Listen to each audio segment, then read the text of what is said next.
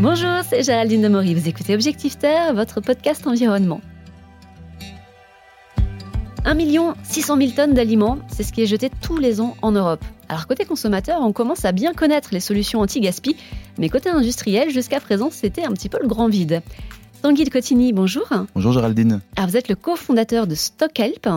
StockHelp, c'est la première solution anti-gaspi pour les industriels de l'agroalimentaire. Euh, mais concrètement, comment ça marche? Alors concrètement, c'est très simple. C'est un fonctionnement classique de marketplace. Donc c'est un peu comme un Le Bon Coin.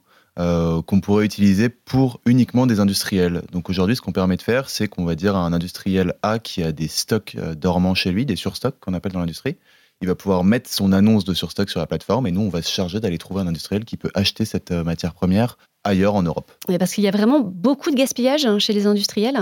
Il y a énormément de gaspillage. Alors, c'est pas l'endroit sur la chaîne de valeur où il y a le plus de gaspillage. Par contre, c'est du gaspillage qui peut être évité très facilement parce qu'on parle de matières premières qui sont la plupart du temps surgelées dans l'industrie agroalimentaire et qui du coup peuvent être encore consommées. Ce qui n'est pas le cas à d'autres endroits de la chaîne de valeur où le gaspillage va concerner des déchets. Là, c'est vraiment de la matière première qui peut encore être valorisée. Juste en mettant en relation des industriels entre eux, on peut éviter super simplement ce gaspillage. Et ça représente quoi à peu près? Je parlais d'un million six cent mille tonnes d'aliments qui est, qui est jeté euh, tous les ans en Europe. Ça représente quoi en réalité? Si on prend euh, un équivalent de ces 1 600 000 tonnes, si on veut parler un peu plus concrètement, ça représente à peu près 50 000 camions qui sont complets, qui peuvent être détruits chaque année. À savoir que ce chiffre est aussi un peu sous-valorisé parce que dans les faits, aujourd'hui, les 1 600 000 tonnes ne concernent que ce que les industriels déclarent. Sauf qu'il n'y a pas d'obligation de déclarer ce qu'on mhm. détruit. Donc on se base sur ces chiffres-là qui sont donnés par l'ADEME. Donc dans les faits, on est quand même bien au-delà de ce niveau-là.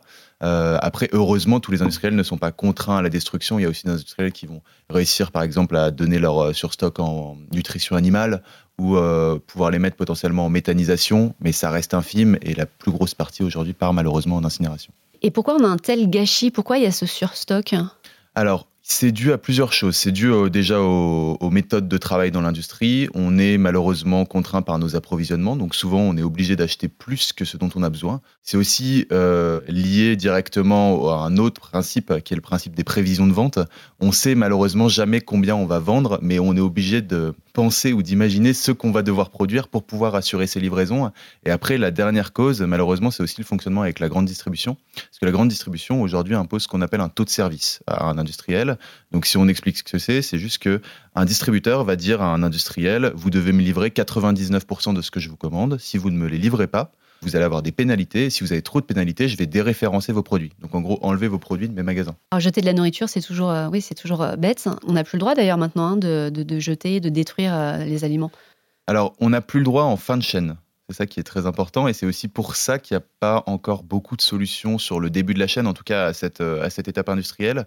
Euh, côté matières premières, c'était encore un peu flou. Maintenant, il y a les lois AGEC qui arrivent et qui permettent de commencer à encadrer ça. Et puis après, c'est juste du bon sens. On peut plus se permettre de jeter des matières premières quand on sait qu'on a de plus en plus de mal avec les produire, à les produire avec le contexte climatique. Et qu'à côté de ça, on a une inflation pas possible, qu'il faut essayer de réduire son empreinte carbone et acheter un peu plus proche. Donc quand il y a des matières qui existent, il faut les utiliser. On a une petite idée euh, de combien vous arrivez euh, justement à économiser de CO2, si je puis dire, euh, en récupérant ces, aliments? Ouais, on a, alors sur le, dernier bilan actualisé, on est à un petit peu plus de 4000 tonnes d'émissions carbone évitées depuis la création de la boîte, donc en gros depuis deux ans.